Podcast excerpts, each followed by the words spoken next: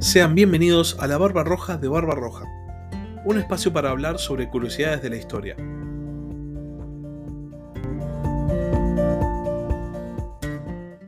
Hola a todos, sean bienvenidos otro domingo más a Ajedrez Mundial, el espacio donde analizamos la actualidad de la política internacional en el podcast La Barba Roja de Barba Roja. Como ya saben, los seguidores de este, de este segmento del podcast, en las últimas semanas vengo analizando mucho el mundo más allá de la guerra entre Rusia y Ucrania, porque están pasando muchas cosas muy interesantes.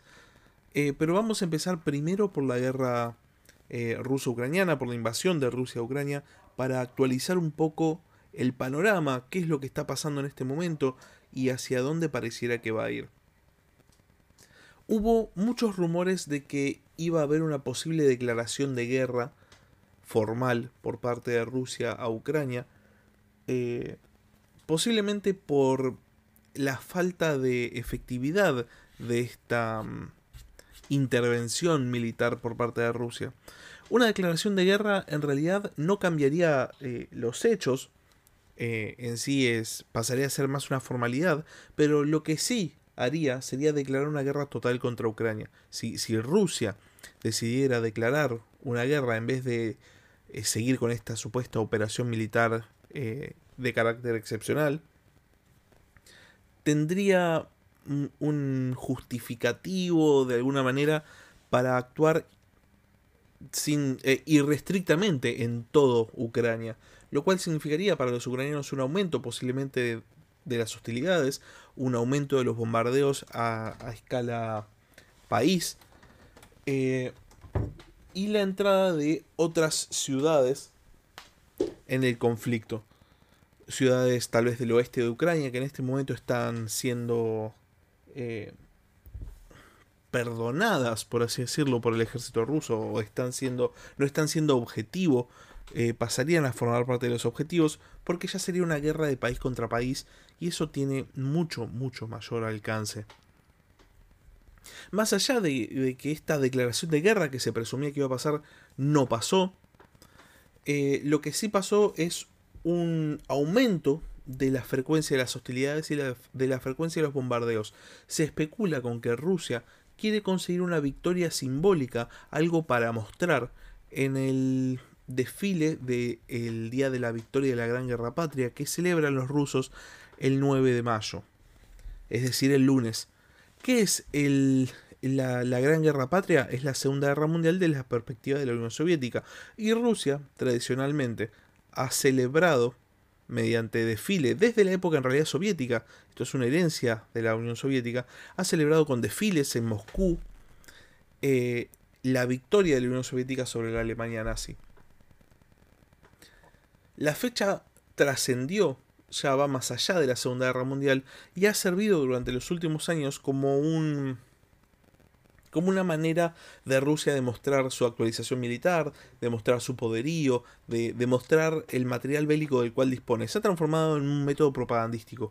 E, esto es algo que replican muchos países o de herencia comunista o comunistas.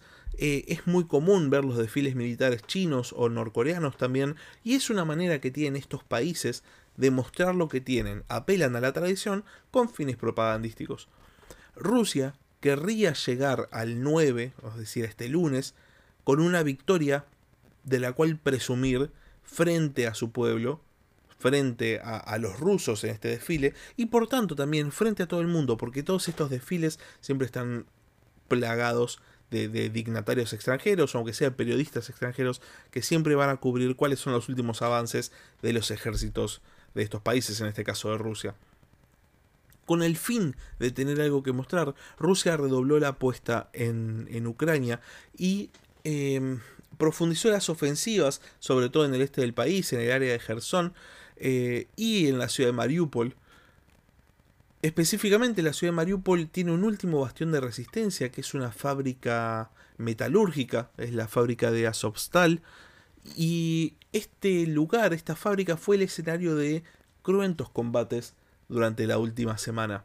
Se logró em, sacar a todos los civiles de Azovstal, había civiles, se, se logró evacuarlos, pero dentro de la fábrica quedan todavía soldados ucranianos que eh, decidieron resistir hasta el final.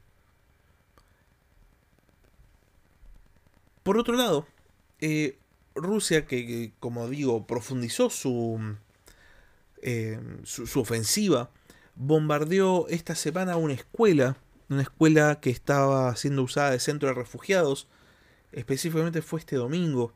Eh, se presumen 60 muertos, todos civiles, en una demostración más de una guerra total. Por eso esto que digo de que una declaración de guerra formal, más allá de que de que eh, en los medios se replique como algo tremendo, en realidad no, no va a cambiar tanto el panorama en las zonas que ya están siendo bombardeadas. Eh, esta cuestión de, de, bombardear objetivos civiles ya es algo normal en estos primeros 75 días de guerra. Como ya mm, mencioné varias veces en el podcast, no parece que la guerra vaya a durar poco aunque sea no hay muestras por ahora de ningún tipo de, de voluntad de Ucrania de rendirse. Las negociaciones están total y completamente frenadas. No hay negociaciones. Pero lo que sí ha habido es eh, un acercamiento de diferentes actores a la guerra ruso-ucraniana.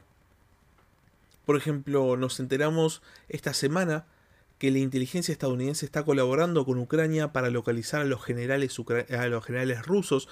Por este motivo, Rusia ya perdió decenas de generales en Ucrania. Y a esto Rusia respondió bombardeando o intentando eliminar el material bélico que Estados Unidos está mandando a Ucrania en un claro indicio de un conflicto ya de carácter más abierto entre Rusia y los podemos decir activos norteamericanos en Ucrania. Esto puede desembocar en una en una guerra mucho mayor y motivo de esto son las declaraciones de un alto un alto cargo de Rusia. El jefe de la Agencia Espacial Rusa, específicamente de apellido Rogozin, dijo esta semana que Rusia podría destruir a todos los países de la OTAN en media hora, haciendo referencia al arsenal nuclear ruso. Y este es el gran problema, esta es la gran cuestión, al margen de la tragedia que está viviendo Ucrania, al margen del sufrimiento del pueblo ucraniano, el, el problema a nivel mundial de una guerra eh, entre un actor nuclear y el apoyo de otro actor nuclear al otro bando es la posibilidad de una guerra nuclear. Y con esto han jugado mucho em, los países de lo que vamos a llamar a partir de ahora el bloque del este o el bloque asiático con esta posibilidad de una guerra nuclear. Em, y es algo que em, uno quiere pensar que está lejos, pero que pareciera que todo el mundo, todos los actores quieren plantear como que está cerca, como que es algo que viene.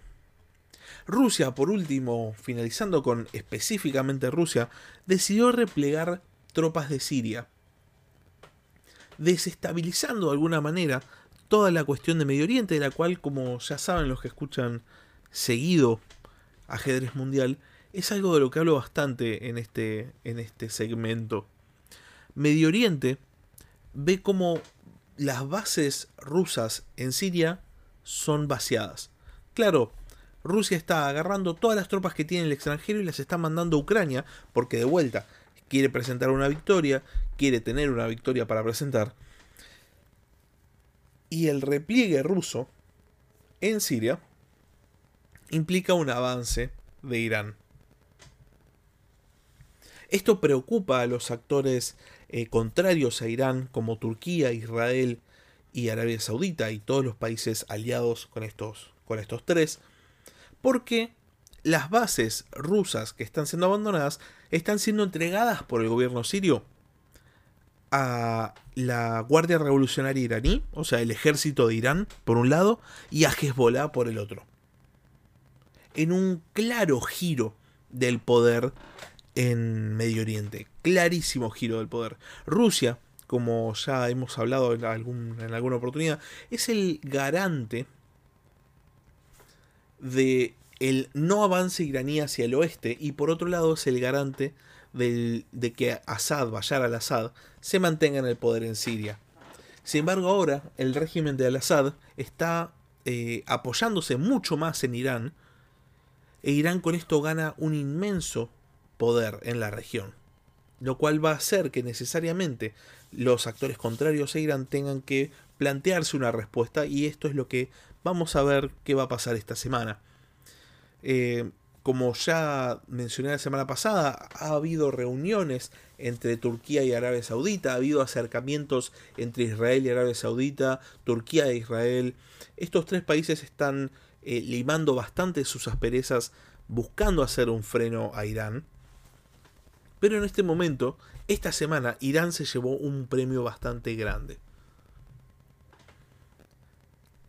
Rusia, aparte, eh, encarnada en Sergei Lavrov, el canciller ruso, que uno siempre que lo ve en, en los medios, siempre que ve, lo ve en alguna entrevista, al margen de que uno puede estar de acuerdo o no con las cosas que dice, uno ve que tiene oficio, uno ve que sabe lo que hace. Claro, obviamente es el canciller, o sea, básicamente el ministro de Relaciones Exteriores de una eh, potencia mundial, tiene que tener eh, oficio. Pero sin embargo, esta semana Lavrov decidió que no podía hacer nada mejor que comparar eh, una vez más a el gobierno de Zelensky con la Alemania nazi y decir que era ilógico decir que Zelensky no puede ser nazi porque es judío, porque según Lavrov, Hitler era judío. Esto me voy a detener brevemente en esto, sobre todo para dar un marco histórico. Hitler no era judío. Eh, Lavrov afirmó, o sea, es, impresionante tener que hacer esa, esta afirmación, pero eh, como sabemos hay mucha gente que sigue ciegamente cualquier cosa que diga Rusia, entonces tal vez vale la aclaración. Lavrov dijo que los mayores antisemitas de la historia habían sido los propios judíos. Esto también es una declaración que no tiene ningún, ningún motivo ni ninguna justificación histórica. Con esta declaración lo que hizo fue eh, generar asperezas con Israel, que se ha querido mantener equidistante entre Ucrania y Rusia.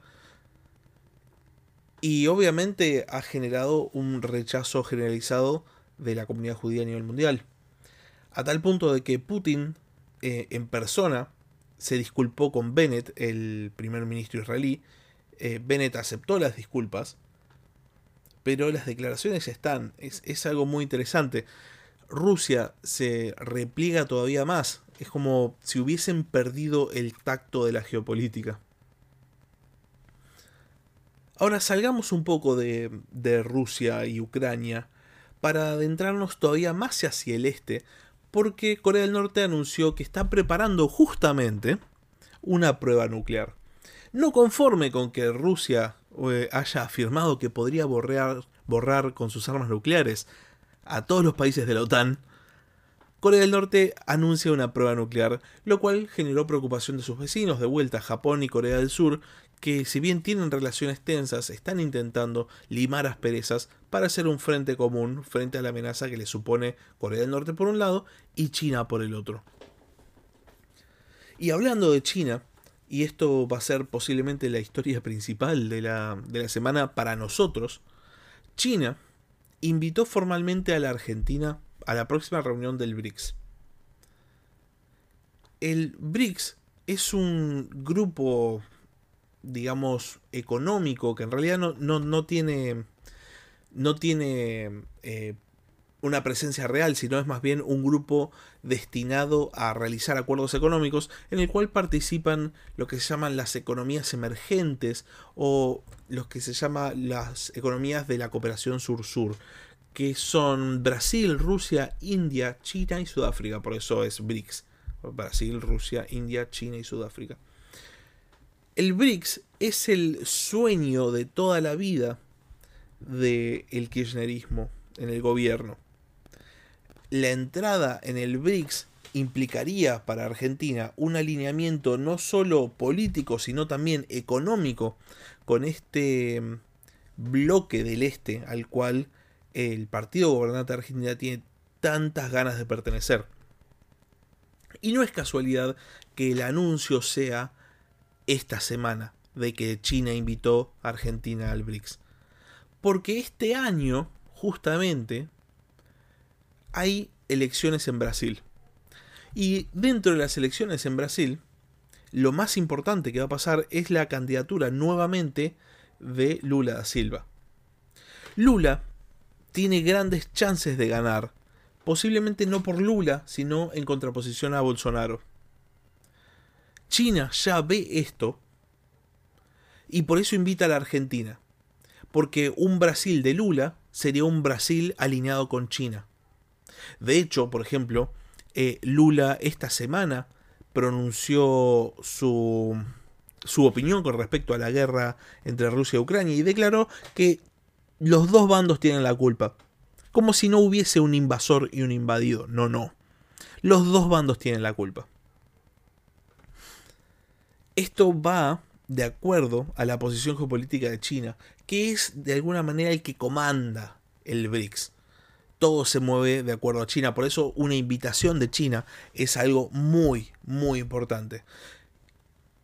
Al respecto de Brasil y el BRICS, justamente eh, Telam, la agencia de noticias estatal de acá de Argentina, dijo que el ex canciller de Brasil, eh, quien fuera canciller en el gobierno de Lula, que se llama Celso Amorim, eh, manifestó su apoyo a la participación argentina en el BRICS. No fue un ministro de Bolsonaro el que, el que manifestó su apoyo, no, no, fue el ex canciller en el gobierno de Lula, alguien que posiblemente, si Lula sale electo presidente, tenga un lugar. Ya se está empezando a armar este bloque al cual el gobierno argentino actual tiene tantas, tantas, tantas ganas de pertenecer. Esto cerraría de alguna manera, para empezar, la participación de Argentina en la iniciativa de la nueva ruta de la seda, eh, para seguir el acercamiento argentino al, a este otro bando que se está formando, esto de lo que vengo hablando hace varias semanas acá en el podcast, y posicionaría definitivamente a Argentina de un lado del mundo. El BRICS, si bien es simplemente un grupo para generar acuerdos económicos, tiene un trasfondo ideológico. El BRICS dejó de tener importancia, eh, por ejemplo, en Brasil, en el gobierno de Bolsonaro. Pero por otro lado, con un Lula da Silva en el, en el gobierno, volvería a tener una importancia preponderante. Así que hay que ver qué es lo que va a pasar. Y cerrando la cuestión de China con Argentina y el acercamiento del gobierno eh, del gobierno kirchnerista a China, Cristina Fernández de Kirchner participó en una conferencia sobre democracia y en esa conferencia sobre democracia aprovechó para elogiar el modelo económico del capitalismo chino, de este capitalismo estatal o capitalismo estatalista, como, que, como se quiera decir.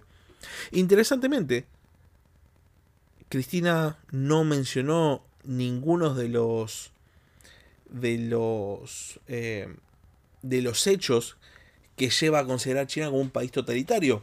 En una conferencia sobre democracia, elogió el modelo chino, pero no habló sobre los campos de concentración de los uigures, eh, no habló sobre ninguno de los abusos a los derechos humanos que hubo por parte del, eh, del Partido Comunista Chino, y etcétera.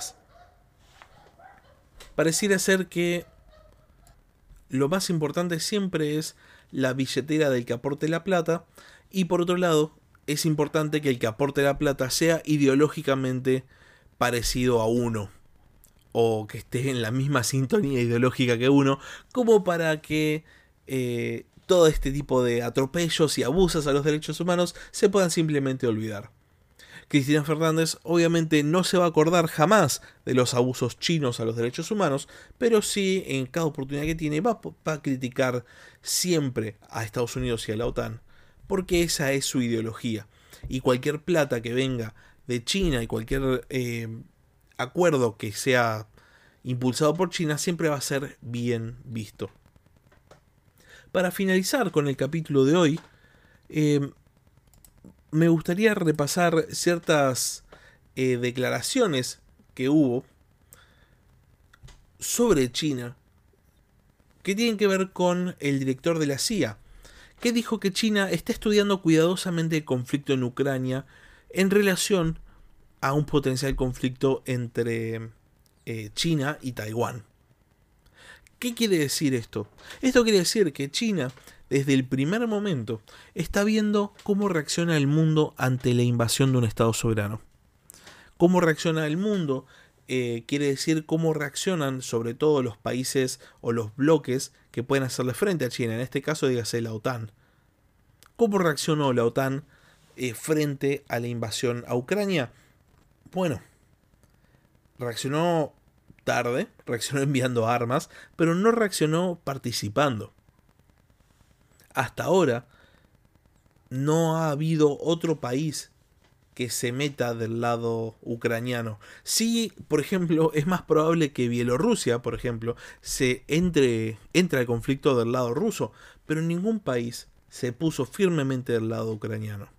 Y esto está siendo visto muy de cerca por China, porque China tiene desde hace muchos años la ambición de conquistar o reconquistar la isla de Taiwán. Taiwán, para mm, poner un poco de trasfondo histórico en todo esto, es el lugar al cual se exiliaron los nacionalistas chinos después de perder la guerra civil contra los comunistas. En la época de la Segunda Guerra Mundial, había en China dos fuerzas opositoras a la invasión japonesa, los nacionalistas chinos y los comunistas. Eventualmente, cuando se expulsa a los japoneses, que dicho sea de paso, eh, generalmente se le da eh, mayor crédito al ejército nacionalista, se genera una guerra civil. Por un lado, los nacionalistas, comandados por Chiang Kai-shek, y por otro lado, los comunistas, comandados por Mao Zedong.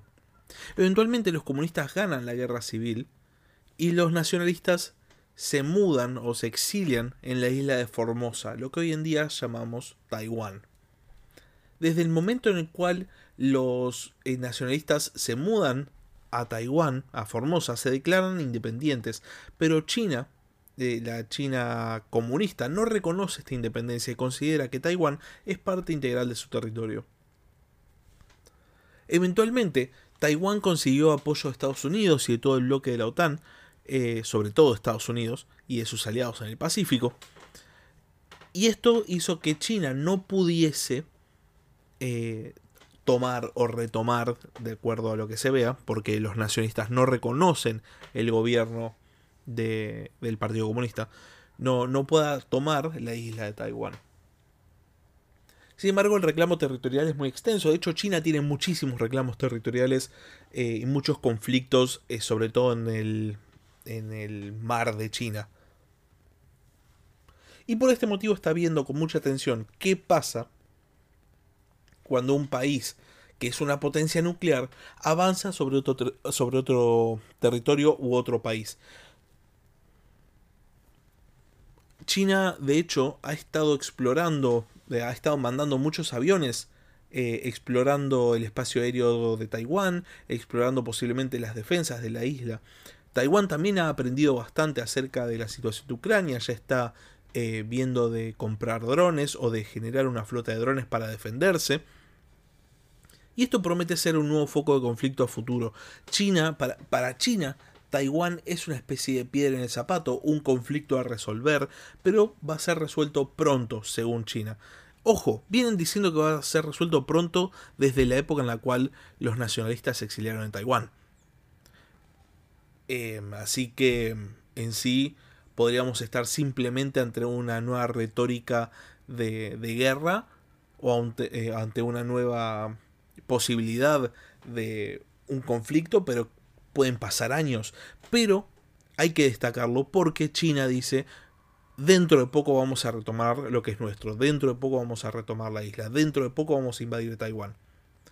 Si todo fuese como fue la guerra eh, ruso-ucraniana, como fue la invasión de Rusia-Ucrania, Taiwán estaría sola frente al poderío militar chino. Y posiblemente China aprenda de todos los errores que Rusia cometió o está cometiendo para realizar una invasión exitosa en menos tiempo. Por esto es importante esta cuestión que dice el director de la CIA, ¿no? De que eh, China está prestando atención a todo lo que está pasando y está aprendiendo. Porque realmente lo que más debe estar aprendiendo es de los errores que está cometiendo Rusia. Y con esto terminamos el capítulo de hoy. Hay algunas historias más, sobre todo de carácter económico, como el embargo que la Unión Europea quiere hacer al petróleo ruso, pero es algo que todavía no se ha definido, así que no vale la pena eh, mencionarlo como tal, se va a ir desenvolviendo conforme pasen las semanas. En sí vemos una otra profundización de la invasión rusa a Ucrania, vemos la reacción en Medio Oriente y vemos la reacción en el extremo oriente de Asia. Y también vemos cómo va empezando a cambiar el panorama político y sobre todo geopolítico en Sudamérica con motivo no solo de la invasión rusa a Ucrania, sino también con motivo de las elecciones que vienen en Brasil. Parecieran todos temas que son eh, que están separados, que son uno independiente del otro, pero en realidad todo está mezclado, todo tiene que ver con todo, porque en sí todo se resume de alguna manera a esta nueva guerra fría que aparece en el mundo entre este nuevo bloque del este y el bloque ya tradicional, por así decirlo, de la OTAN y sus aliados extra OTAN. Así que, una vez más, presten mucha atención a lo que va pasando. Coméntenme qué les parece. Si están escuchando en YouTube, escriban en los comentarios y si no, pueden escribir al mail del podcast. Y hasta la semana que viene. Muchas gracias por escuchar. Gracias por escuchar La Barba Roja de Barba Roja. Si tenés algún comentario, si tenés alguna pregunta o simplemente tenés algo para decir, podés escribir un comentario en YouTube o bien podés mandar un mail a la barbarroja de barbarroja.gmail.com. Hasta la próxima.